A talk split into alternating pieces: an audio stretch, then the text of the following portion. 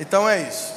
Nessa, nessa noite, nós vamos dar continuidade àquilo que estamos trabalhando desde ontem.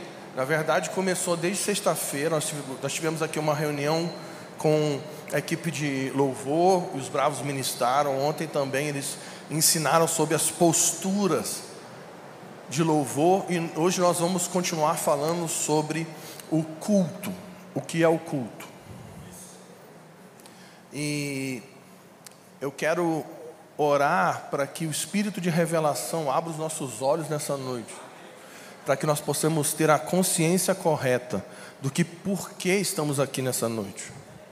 Eu quero te convidar a abrir comigo em Hebreus capítulo 12, no versículo 28.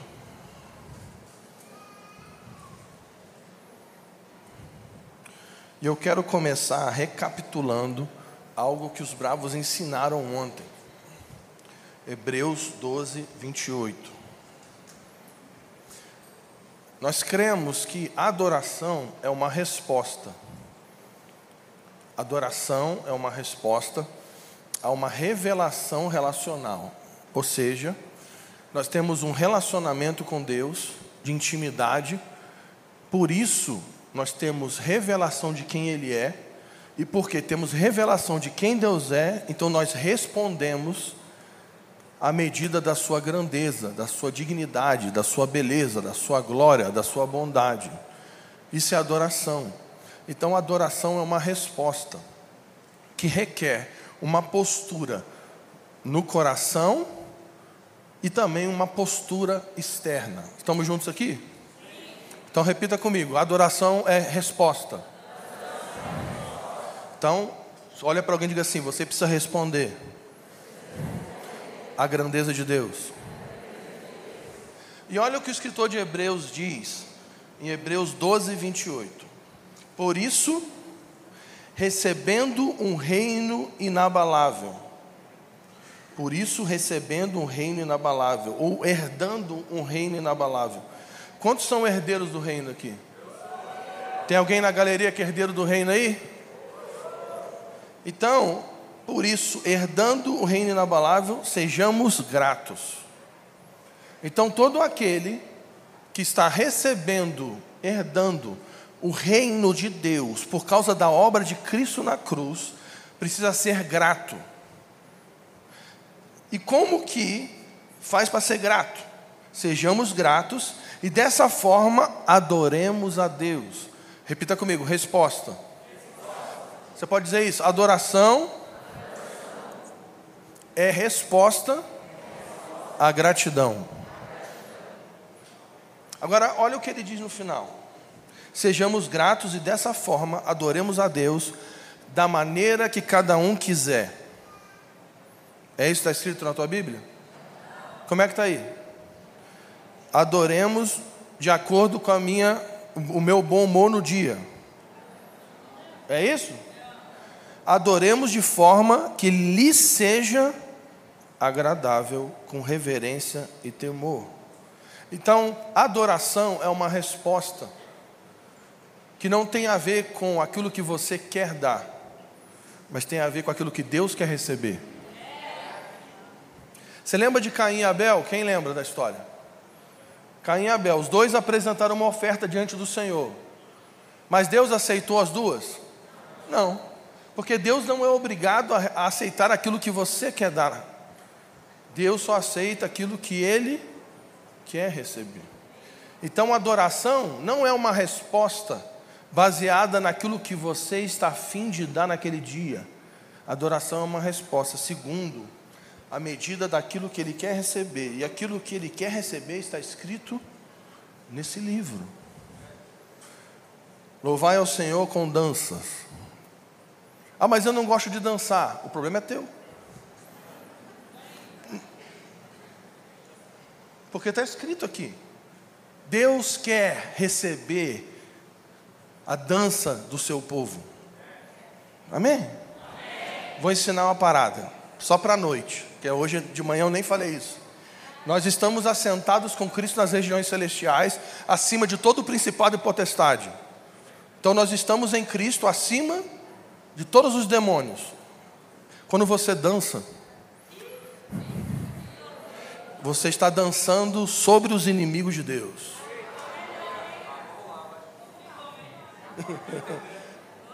Vamos lá.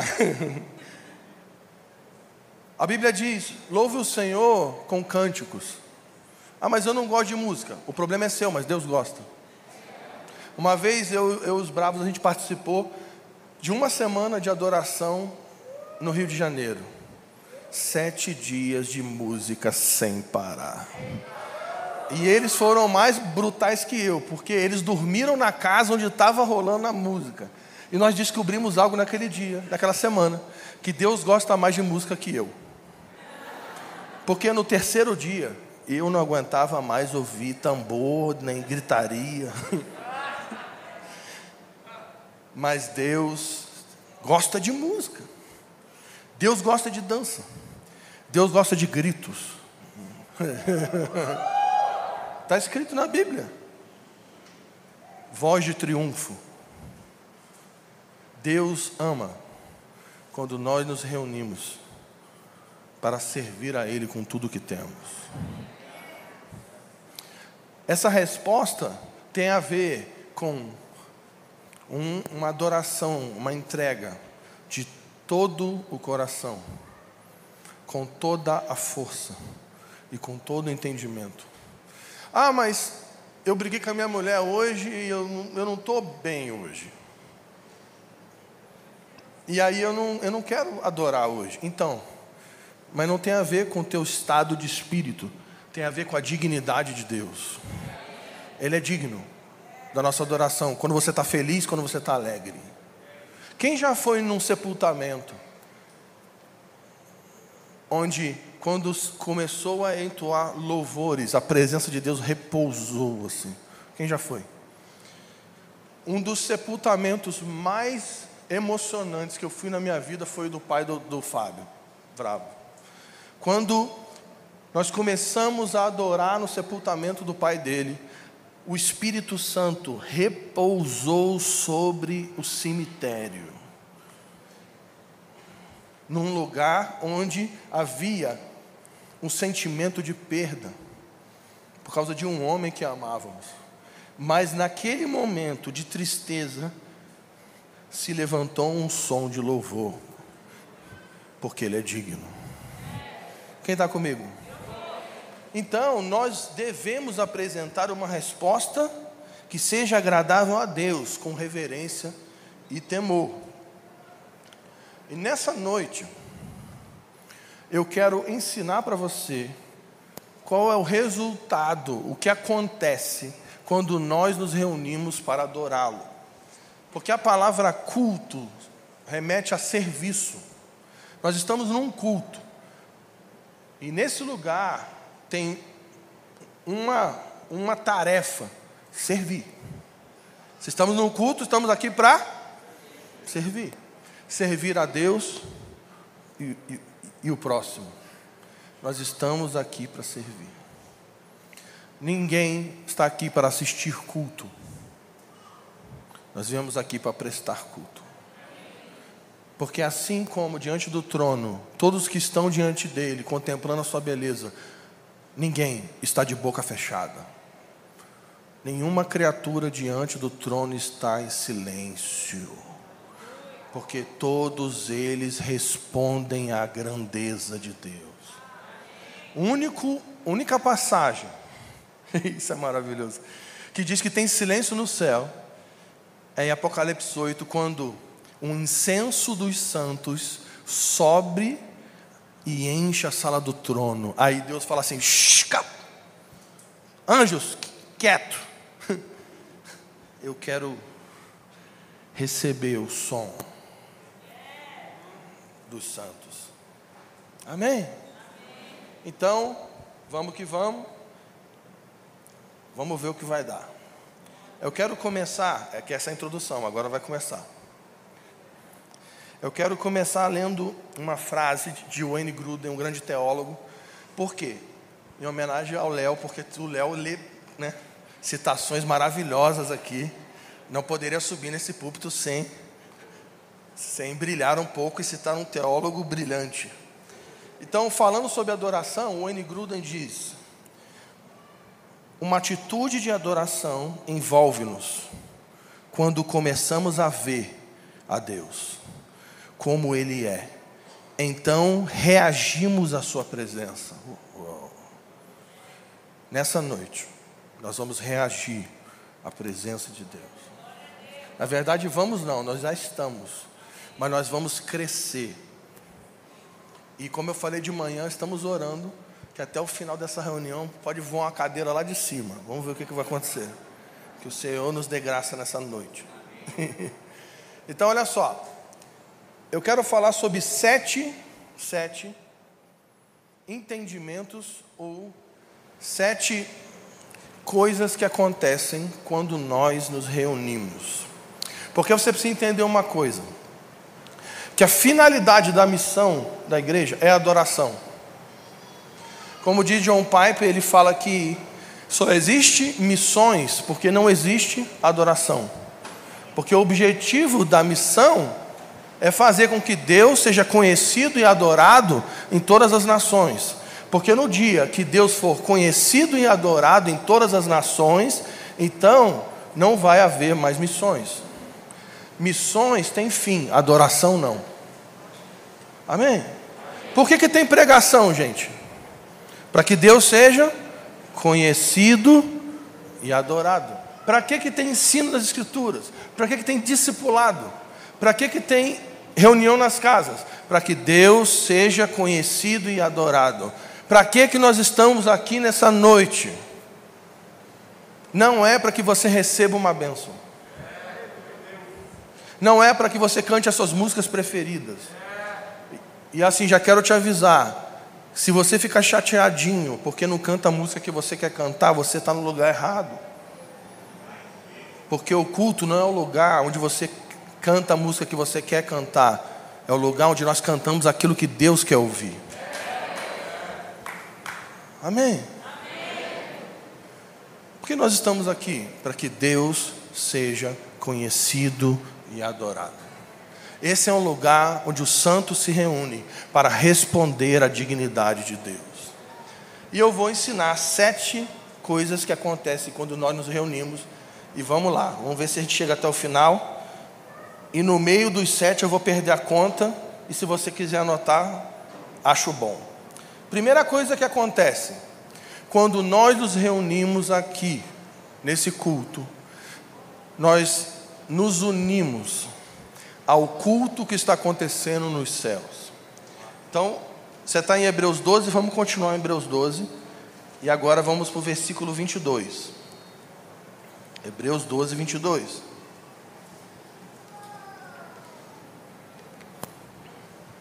Escritor de Hebreus aqui, ele vai descrever a morada de Deus, a nova Jerusalém, a cidade que Deus construiu e arquiteto, que está nos céus, mais precisamente no terceiro céu, uma cidade que tem um muro,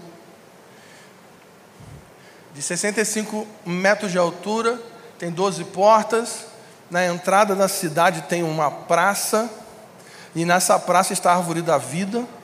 E dentro dessa cidade tem um monte, e o monte de, dessa cidade chama Monte Sião. Nesse monte tem uma subida, tem uma escada, e lá em cima tem um santuário.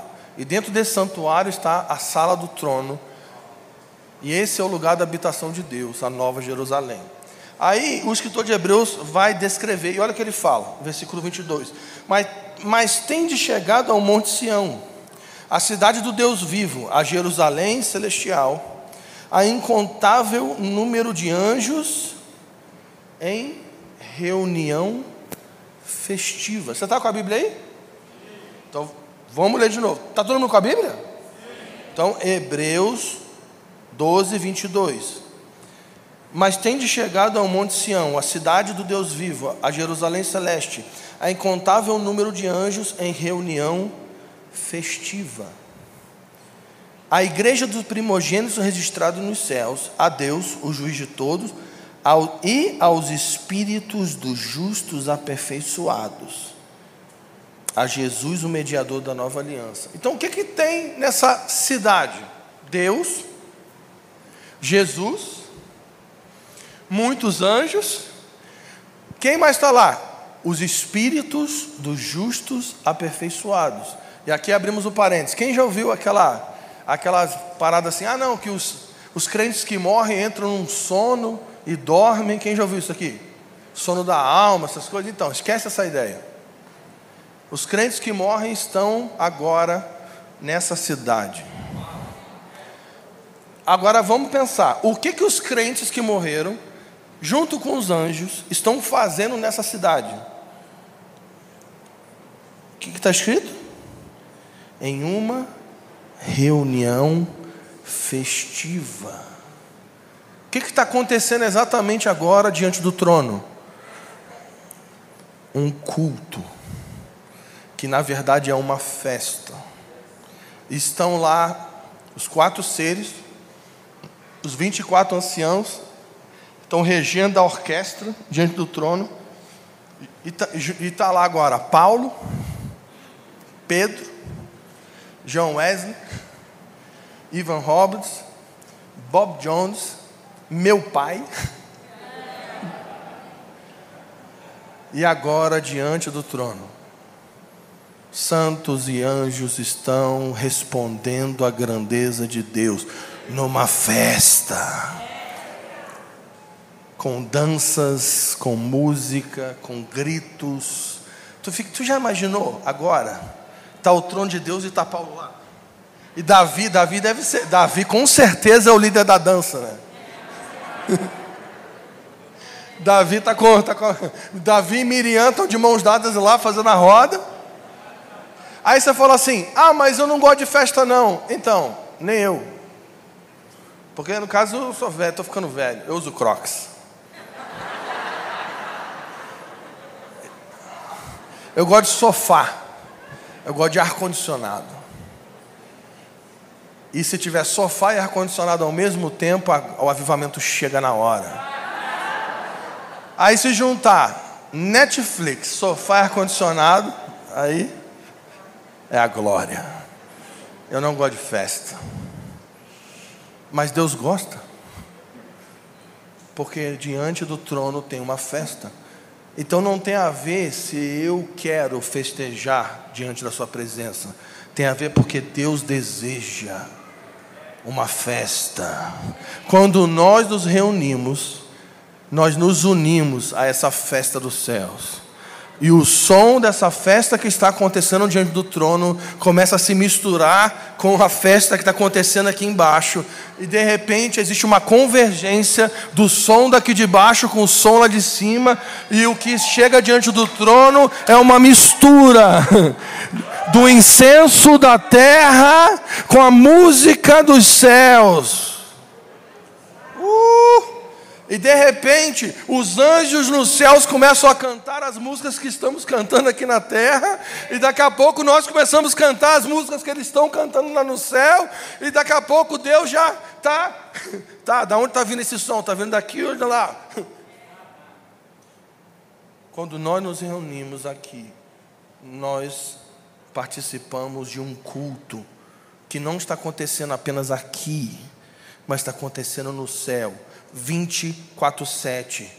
24 horas por dia, sete dias por semana, dia e noite. Deus é adorado dentro de uma festa diante do seu trono. Amém. Glória a Deus. Não tem ninguém diante do trono de boca fechada. Por isso que a Bíblia diz: tudo que tem vida porque só os vivos adoram. Só aqueles que foram comprados pelo sangue de Jesus adoram. Essa é uma reunião para celebrar a vida. E talvez você entrou aqui e não tenha a mínima noção do que eu estou falando, mas tem um fogo no seu coração agora. Você que está ouvindo na internet, tem um fogo agora. Você está sentindo algo dentro de você que você nem sabe explicar. Sabe o que é isso? é o Espírito Santo, é Deus te puxando para fazer parte dessa festa. Amém. Amém. Aleluia. Quem já foi numa reunião, nem vou chamar de culto, uma reunião de igreja que parecia um velório? Quem já foi num velório que parecia uma festa? Sabe qual a diferença? Quando os vivos se reúnem. Um velório se torna uma festa de adoração ao Senhor. Aleluia. Estou no ponto 1. Um. Vou tentar chegar no 7. Eu tenho um grande amigo meu que faleceu de Covid, um discípulo. Ele teve aqui comigo, na primeira vez que eu vim aqui, ele ministrou aqui. O Douglas não teve coragem, obviamente, de me botar para pregar para a igreja. O Douglas não é tão maluco assim. É um pouco, porque ele saiu e deu o microfone para mim, sem ele estar tá aqui. Mas na primeira vez que eu vim aqui, ele fez uma reunião de liderança, né, portas fechadas, sem gravação. Eu vim ministrar aqui e o Tadeu estava aqui comigo. E ele, ele é um grande amigo meu, ele faleceu de Covid. E estava no auge do Covid, no Rio de Janeiro, e só podia, no sepultamento, ter 12 pessoas, não, de, de acho que era 12, 12 ou 15, acho que 15 pessoas, familiares e parentes próximos, e o sepultamento era tipo de 20 minutos. Porque quem morreu de Covid não podia. Nesse dia eu pensei que ia ser preso. Falei, hoje seremos presos.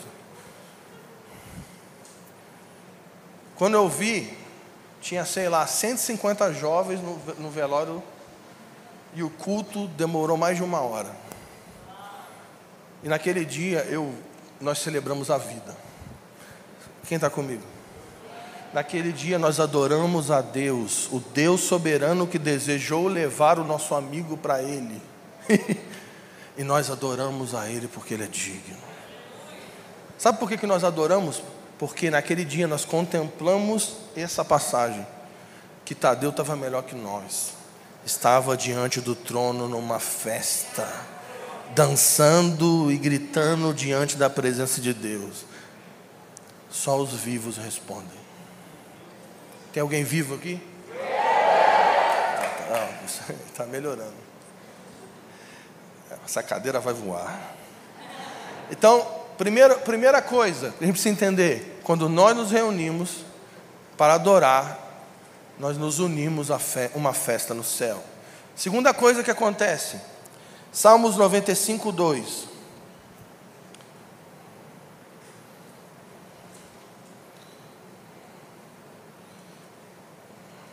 Não, vamos ler o outro, outro. Salmo 102, melhor. Salmo 102. Cantei muito essa música na igreja metodista, quando era criança. Salmo 102. Diz assim: Servi ao Senhor com alegria, apresentai-vos a Ele com cântico. Ah, mas eu não gosto de música, eu não sei cantar. Problema, canta sem saber. Eu sou desafinado, o Léo também é, eu estava ali perto dele. Ó. O Léo estava atrás de mim, eu estava aqui adorando, eu só estava aqui ouvindo. E ele cantando, e canta tudo zoado. Mas porque ele não estava cantando para mim, estava cantando para Deus. E não tão, não... Ah, mas eu não sei cantar. Canta do jeito que você sabe. Porque Deus quer ouvir o cântico do seu povo. Você está comigo?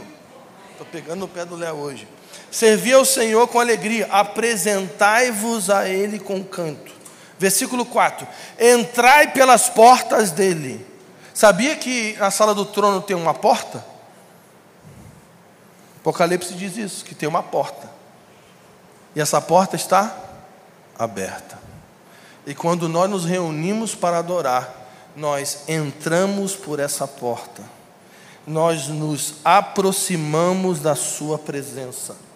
Entrai pelas portas dele com louvor, e em seus atos com hinos de louvor. Rendei-lhe graças, bendizei-lhe o nome. Segunda coisa que acontece, quando nós nos reunimos aqui em nome dele, nós nos aproximamos da sua presença, porque ele disse que se nós nos reunimos em nome dele, ele estaria. Então, Deus deseja habitar com a sua presença no meio do seu povo. Quantos querem a presença de Deus aqui? Eu não estou falando da onipresença, não, gente. Deus é onipresente os seus olhos estão sobre toda a realidade, Ele está sobre o céu, sobre a terra, debaixo da terra, nada na, reali na realidade, invisível ou visível, está fora do domínio de Jesus Cristo de Deus. Deus é onipresente, mas Deus escolhe lugares para revelar a Sua presença. Deus habita em todos os arbustos do mundo, mas um dia ele, deve, ele resolveu revelar a sua presença num arbusto. E Moisés encontrou um arbusto que queimava com a presença de Deus. E aí Moisés vem todo serelepe. E aí, quando Moisés está vindo de forma serelepe, malemolente, o Senhor fala assim: parou, vem mansinho, vem mansinho, tira a sandália dos seus pés, porque esse lugar aqui é santo. Porque Deus resolveu revelar a sua presença num lugar. Deus habita em todos os montes da terra. Ele é onipresente. Mas um dia, ele desceu com a sua presença manifesta no Monte Sinai. E o lugar tremeu. O lugar fumegava. Porque Deus desceu no lugar. Deus tem o prazer de se mudar para lugares. E ele fez isso na história. No livro de Atos tem, nós temos muitos avivamentos. O que é um avivamento? É quando Deus repousa a sua presença sobre um lugar. Porque avivamento tem endereço. Por exemplo, em Atos, nós temos um avivamento em Jerusalém, depois nós temos um segundo avivamento em Samaria, depois nós temos um avivamento em Antioquia, e depois nós temos um avivamento em Éfeso. E na história nós temos avivamento, e avivamento tem endereço. Por isso que o nome do avivamento é Avivamento da Rua Azul. Olha só, tem até a rua. Avivamento do país de Gales. Avivamento de Toronto. Avivamento em Pensacola. Avivamento nas Ilhas Fiji. Foi quando Deus repousou a sua presença sobre lugares. Em dezembro eu fui em Gales. E eu tive na capela onde começou o avivamento. E é um lugar muito simples, que deve caber umas 50 pessoas. E tinha, tinha uma senhora muito idosa, que a família dela participou do avivamento em Gales. E ela contou a história como foi. E ela falou: aqui havia um, um grupo de jovens, devia ter de adolescentes, e havia um líder muito maduro, um homem de Deus, de 26 anos de idade, olha aí. E começou uma reunião de oração. E eles oravam: Vem Espírito Santo. Nós amamos a Sua presença. E eles adoravam e louvavam e falavam: Senhor, nós queremos a Sua presença. Dobra-nos. Dobra-nos Espírito Santo. E eles se reuniram ali. Aí um dia Deus no trono olhou assim: Eu acho que eu vou lá. E Deus desceu no país de Gales. Quando nós nos reunimos para adorar, nós nos aproximamos da presença de Deus. Quantos amam a presença de Deus? Salmos 95, 2 diz assim: Apresentemo-nos ante a sua face com louvores, celebremos-nos com salmos, se aproxime dele com louvores. Número 2: Quando nós nos reunimos para adorar, nós nos aproximamos da presença manifesta de Deus.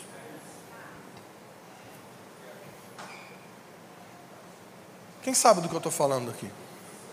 Quem já foi numa reunião que você sabia que Deus estava? Quem já foi num lugar onde Deus desceu e você achou que ia morrer? Alguém aqui? Quem ficou com muito temor? Muito temor. Aqui. Temos uma história muito boa, né, Fábio? A gente tem muita história. Tá filmando, não, não, melhor não. Mais um dia. É melhor não, mais um dia. Nós estávamos numa reunião sem detalhes. E Deus desceu. Desceu ou não desceu, Fábio? Um, e um rapaz ficou cinco dias internado. Essa é verdade, é verídico. Agora, quem já foi numa reunião que você tinha certeza que Deus não estava? Quantos querem a presença de Deus? Quando nós o adoramos, nós estamos correndo em direção à Sua presença. Esse é o ponto 2. Estou indo bem. Agora, qual que é o ponto 3? Tiago 4, 8. Tiago 4, 8.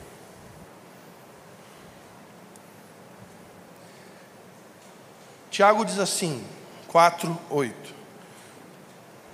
Chegai-vos a Deus, e Ele se chegará de vós. Hum, quando nós nos reunimos para adorá-lo, nós estamos nos aproximando da Sua presença. E quando nós estamos nos aproximando da Sua presença, Deus vem ao nosso encontro porque Deus deseja revelar a sua presença no meio do seu povo.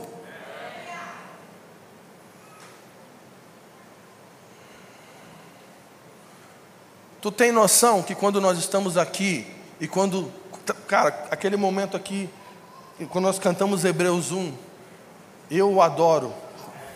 Jesus, as mãos levantadas, a impressão que me dava é que a gente estava subindo à direção do trono e o trono estava descendo em nossa direção. Isso é um culto, é quando o céu e a terra se encontram. É quando nós estamos perseguindo o trono de Deus e Deus está vindo ao nosso encontro. Deus deseja habitar com a Sua presença no nosso meio. Tiago diz: se aproximem dele e ele vai se aproximar de nós. E quando isso aqui se encontra, meu amigo, ó, tem uma explosão de glória. Por isso que o trono de Deus tem rodas. Quem sabia que o trono de Deus tem rodas? Sabia? Ezequiel 1, Daniel 7. O trono de Deus tem roda. A pergunta agora, vamos fazer uma pergunta escatológica agora, técnica. Para que, que tem roda no trono? Tempo.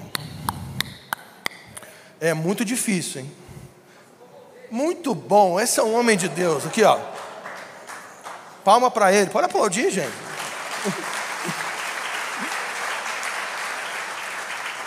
O trono de Deus não é uma realidade estática.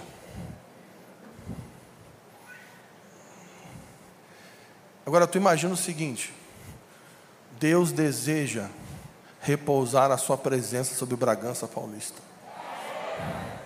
Deus deseja repousar a sua presença sobre a nação brasileira. Ele está procurando um povo faminto o suficiente. Ele está procurando um odre que seja adequado para que ele possa repousar o vinho novo. Que o Senhor possa encontrar nesse lugar um povo faminto pela sua presença. Que não sai de casa no domingo à noite apenas para ouvir uma música para ouvir boas palavras de, de motivação. Você vai vencer. Você vai conquistar. Você é realeza. Você não terá problemas. Vem para Jesus e pare de sofrer. Pé, errado. A minha Bíblia diz assim: que quando Jesus chama Paulo, e ele manda Ananias lá orar por Paulo, ele fala assim: vai lá e ora por Paulo, porque eu vou ensinar para esse homem o que importa é sofrer pelo meu nome. Quantos querem Jesus aqui? Aleluia. Essa não é uma reunião para te fazer feliz, para colocar o seu ânimo para cima, nem para recarregar as suas baterias para a semana. Essa é uma reunião para honrar a dignidade de Deus. Esse lugar foi construído para que Deus seja conhecido e adorado. Porque quando nós nos aproximamos dele, ele se aproxima de nós. Perdi a conta, vamos para o próximo ponto. Salmos, Salmos 84, 1. Salmos 84, 1. Essa é outra música maravilhosa. John Alexandre brilha cantando isso aqui. Salmos 84, 1 diz assim: Com amai-vos são os seus tabernáculos. É lindo, né? Não vou me arriscar a cantar, senão vai ter corte. Mas é lindo. Com amáveis são os teus tabernáculos, Senhor dos exércitos. A minha alma suspira e desfalece pelos atos do Senhor. O meu coração e a minha carne exultam. King James traduz como vibram de alegria pelo Deus vivo. Deixa eu dizer uma coisa para você. Esse, lugar é um lugar de temor, amém? Nós estamos aqui para temer a Deus, mas temor não é igual a falta de alegria. O fato de estarmos em temor não quer dizer que precisa ser um ambiente triste. Isso aqui precisa ser uma festa para Jesus. Quem é de muito tempo de igreja, você vai talvez participou. Lembra daquelas ceias que tinha, ceia do Senhor? Que parecia aquele negócio. Agora, agora você vai olhar todos os pecados da sua vida. E agora você vai se ajoelhar, vai fazer o sinal, e aí vai ficar triste, triste, chora, chora. E a ceia é aquele negócio, aquele negócio triste, fúnebre, pesado. Gente, culto é um lugar onde os santos se reúnem para vibrar de alegria na presença de Deus. Esse é um ambiente de temor, de zelo. Isso aqui não é bagunça, não. Não é para ser um ambiente informal, onde cada um faz o que quer, canta o que quer, chega a hora que quer. Não. Isso aqui tem ordem, é igreja. Mas o fato de ter ordem não quer dizer que não pode ter alegria. Nós estamos aqui para nos alegrarmos na Sua presença. Quando nós nos reunimos para adorar, nós nos alegramos na Sua presença. Agora vamos chegar na parte mais grave, na parte que os músicos se enrolam, que é a hora de achar o livro de Sofonias.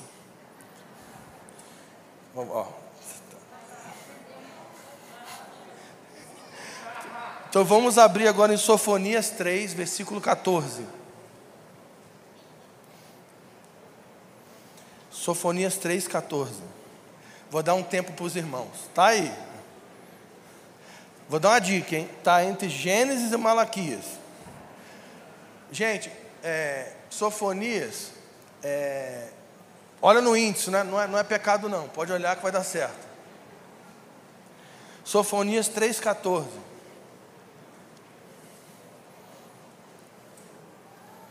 Sofonias 3,14. Vamos lá, vai dar certo. Vamos aguardar. Os irmãos que estão em casa agora, isso.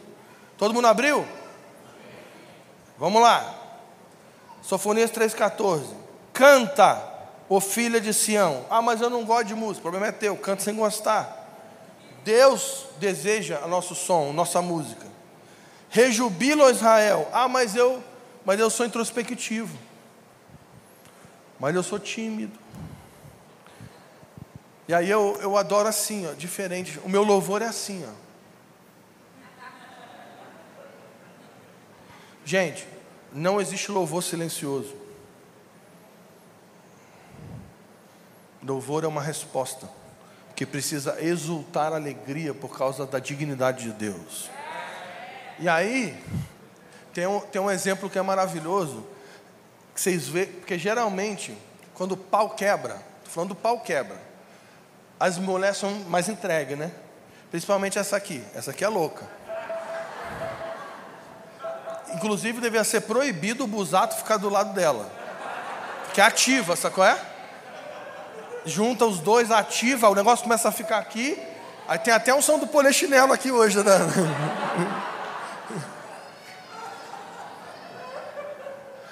Só que, sabe o que é, sabe o, que é o triste? É que às vezes os homens olham para o busato, porque ele, ele, ele, ele, me, confesso que ele me assusta também. Hoje de manhã ele estava com o cabelo preso e o pau começou a quebrar, ele soltou o cabelo e deu uma cabelada aqui no púlpito. Vá! Pá! Aí, ativou um som, pegou na Dani, a Dani aqui, ó.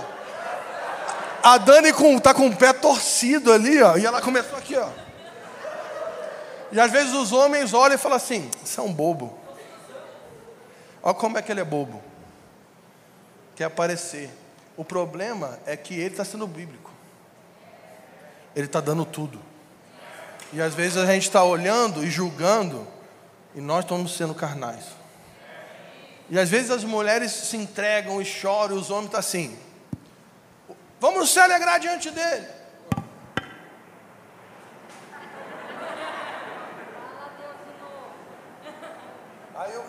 Assim? Não, porque eu sou, sou homem, pô. E eu, eu sou, eu não tenho meu jeito. E aí o cara não canta. Não, não sei cantar não. Vamos dançar para o Senhor. É, já já a gente vai fazer uma demonstração com o Léo, ele vai vir aqui de dança profética. E aí o homem, o homem, não, eu não danço, eu não canto, eu não grito. E aí o cara não faz nada disso. Mas aí na quarta-feira, no jogo do Bragantino, o cara vai lá, mano. O cara não conhece o cara que está do lado. Quando faz o gol, ele grita, ele pula, ele canta. Sabe todas as letras do, do, da torcida organizada. E o cara abraça até que ele não conhece. Aqui tem medo do Covid. Não, não vou não, porque eu estou no Covid. Lá no estádio, é aquela, né? Aí tu fala assim, pô, mas esse homem aí não é o mesmo que está lá no culto?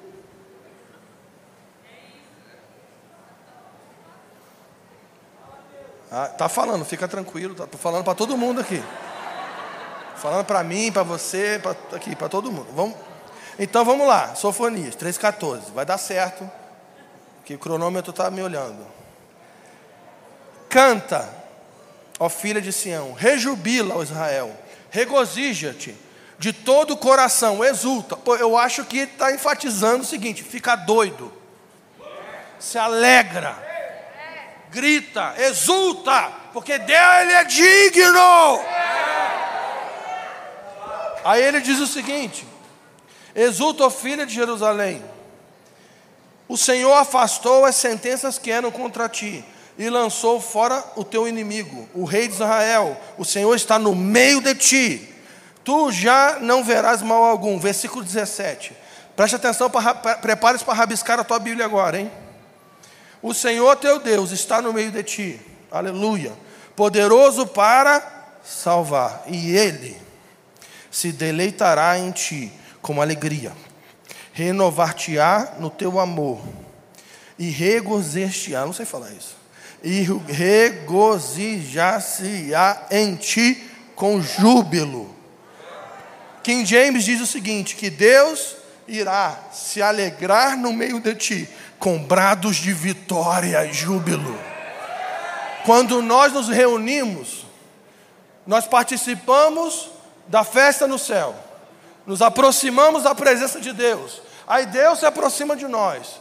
Quando nós nos reunimos, nós nos alegramos na presença de Deus e Deus se alegra no nosso meio. Quando nós estamos aqui adorando a Deus, Deus está vibrando e gritando e falando: Yeah, yeah, yeah, esse é o meu povo, eu amo eles. Ah, mas eu não concordo. O problema é todo teu. Está escrito aqui que Deus se alegra com júbilo Deus dá brados de vitória. Deus sorri. Deus não é o Papai Noel. Deus não é um Deus mal-humorado. Deus é irado contra os seus inimigos, mas é um Deus que se alegra quando o seu povo se apresenta diante dele. Deus está sorrindo para nós nessa noite. Uh! O escritor de Hebreus diz que quando os santos se reúnem, Jesus canta no meio do povo. Quando nós estamos aqui, Jesus começa a dançar no nosso meio, começa a gritar no nosso meio, começa a cantar no nosso meio. Deus se alegra, porque Ele está vivo. Tem alguém vivo aí? Próximo ponto. Agora vai ficar quente. Vamos ler Sofonias de novo. Sofonias 3,14.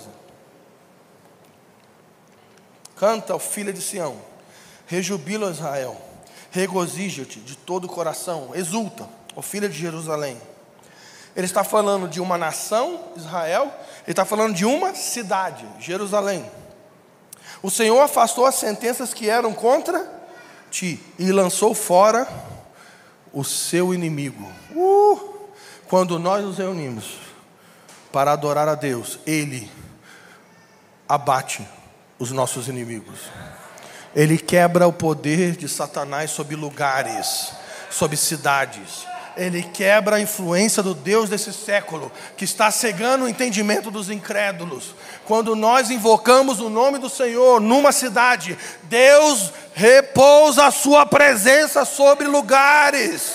E não apenas ele se alegra no nosso meio, não apenas ele revela a sua presença, mas ele abate os nossos inimigos. Nós podemos entrar num caminho nesses dias, onde nós vamos experimentar um nível de presença tão forte nessas reuniões, que quando nós começarmos a adorar, o Senhor vai destruir a enfermidade e a doença de todas as pessoas que entrarem aqui. Quantos creem nisso aqui? Ele é aquele que abate os seus inimigos. Quando alguém entrar com depressão aqui, vai ser liberto na hora. Quando alguém entrar aqui oprimido por demônios, aprisionado por espírito de suicídio, espíritos que estão produzindo vícios, espíritos familiares que estão em famílias durante gerações, essas pessoas vão ser livres por causa da presença, porque no lugar que ele é adorado, os inimigos de Deus são abatidos. E os principados e potestades das cidades, eles não caem quando a gente grita contra eles, não. Quem já foi nos cultos de batalha espiritual? Falar nisso, se quiser aprender sobre batalha espiritual, tem um livro bom no Descope que ensina bastante sobre isso aí. Então, fica a dica aí. E a gente, o que a gente fazia? Ia para os cultos e cantava os cânticos de guerra. E cantava.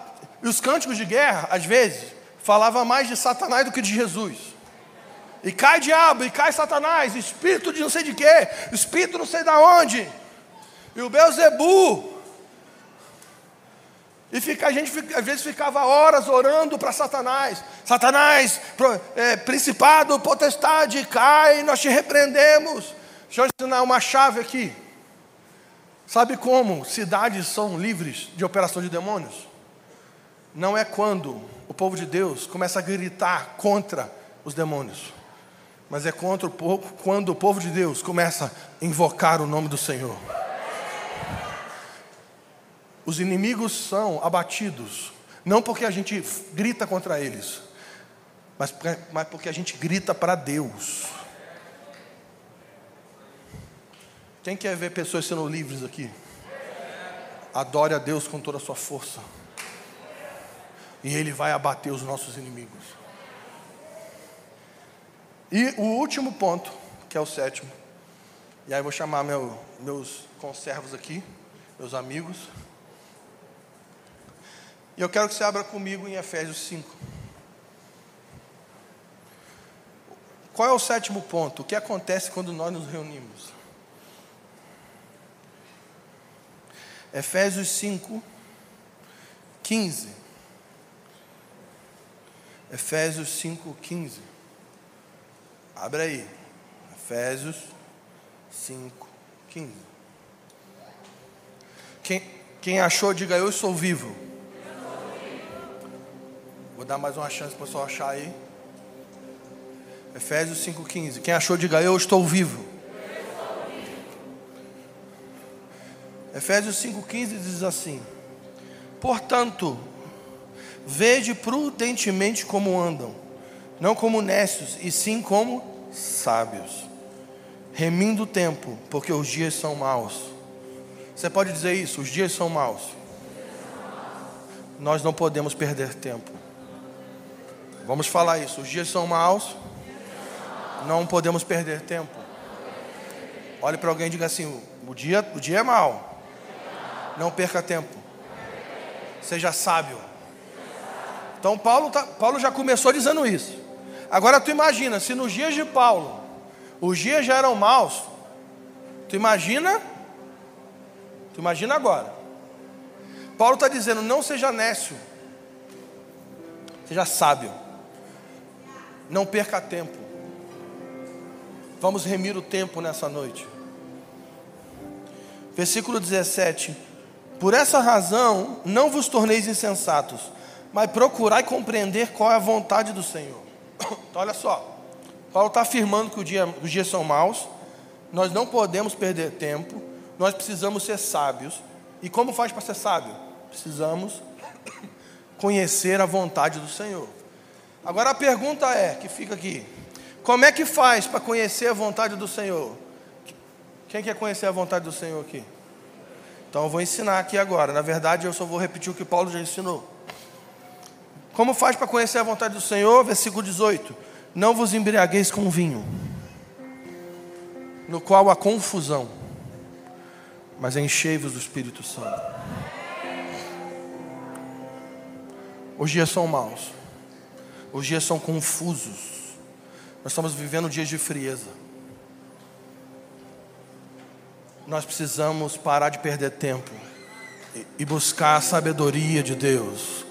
Nós precisamos parar de perder tempo e buscar conhecer a vontade do Senhor. E como é que faz para fazer isso? Ser cheio do Espírito Santo. Agora, como é que faz para ser cheio do Espírito Santo? Paulo continua. Como é que faz? Enchei-vos do Espírito Santo, falando entre vós. Repita comigo, vós. Ele está falando no singular ou no plural? Ele está falando de uma realidade coletiva. Ele está falando da reunião da igreja, da comunhão dos santos. Falando entre vós com salmos, entoando e louvando de coração ao Senhor com hinos e cânticos espirituais. Quando nós nos reunimos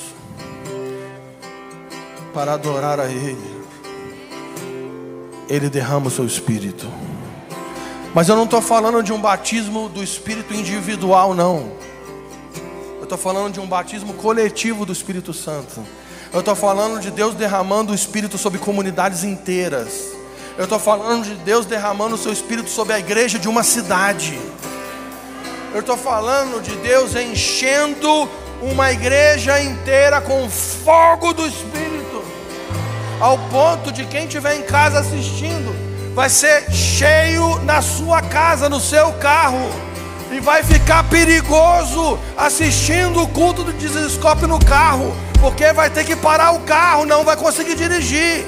Porque pessoas vão ser cheias do Espírito Santo. Agora tu imagina, quando nós nos reunimos nesse lugar, daqui a pouco começa a passar os carros ali, começa a parar os motoristas, porque eles vão passar aqui na frente, eles vão começar a chorar, e eles não vão saber por que estão chorando, e as pessoas vão ser, começar a ser atraídas para dentro desse lugar. Quando você se reunir no seu DNA, na sua casa, na sua igreja caseira, vocês vão se reunir para invocar o nome do Senhor, e os seus vizinhos vão ser atraídos pelo Espírito Santo. Porque quando nós nos reunimos para adorá-lo, Ele derrama o seu espírito. Quantos querem? Vamos ficar de pé. Erga suas mãos e com as suas próprias palavras, abre a sua boca agora. Todos nós vamos abrir a boca agora, ninguém vai ficar de boca fechada. Abra a sua boca agora e comece a exaltar a pessoa do Espírito Santo. Comece a adorar a Jesus e adorar e louvar o Deus que é digno. Ele é digno, ele é digno, ele é digno. Vamos adorá-lo nessa noite com todo o nosso coração, com todo o nosso entendimento, com toda a nossa força.